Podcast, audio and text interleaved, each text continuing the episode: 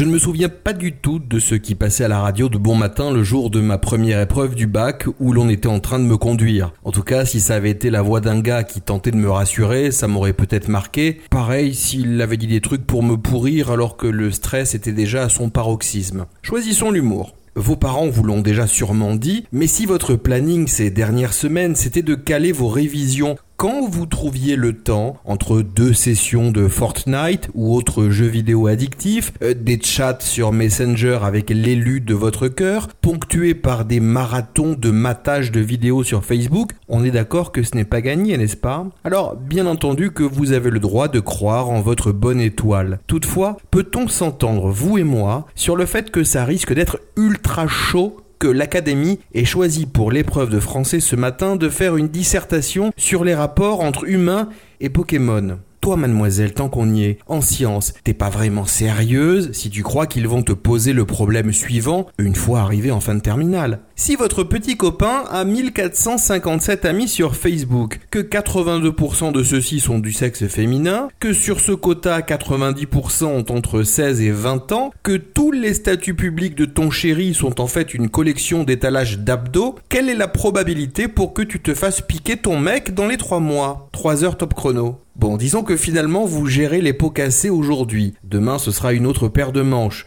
Tout le monde aura droit à l'épreuve de philo. Sans doute que comme moi à l'époque, vous avez entendu dire qu'avec deux lignes pertinentes et impertinentes, pleines d'esprit, on pouvait répondre au sujet et se ramasser une bonne note à la fin. Ainsi, à la question Qu'est-ce que l'audace? un élève aurait juste écrit C'est ça avant de rendre son devoir et finalement obtenir un 20 sur 20 mais ça ne va pas être possible en fait. Car j'ose espérer qu'il ne vous aura pas échappé que le prof, il ne vous avait pas fait des cours de répartie cette année. L'idée, c'est de réfléchir, d'argumenter et au mieux citer d'illustres penseurs. Dans ceci, je n'inclus bien évidemment absolument pas les participants de vos émissions de télé-réalité préférées, comme Anaïs, candidate du Bachelor de M6, qui posait à l'antenne la question existentielle suivante Tu penses qu'on peut bronzer avec le feu? Gageons néanmoins que ceux qui passeront l'épreuve d'histoire géo mercredi n'écriront pas qu'Angela Merkel est la chandelière allemande, comme pouvait le penser la populaire Jessica de l'émission Les Marseillais sur W9. Sur une copie d'examen, je me permets de vous rappeler que vous ne pourrez pas accuser ce pauvre correcteur d'orthographe automatique, que cette fois-ci, il ne pourra pas avoir bon dos. Allez, advienne que pourra. Je vous souhaite quand même d'avoir des bonnes notes, ce sera la preuve, comme l'aurait dit Alice de Secret Story, que vous avez beaucoup de culturisme.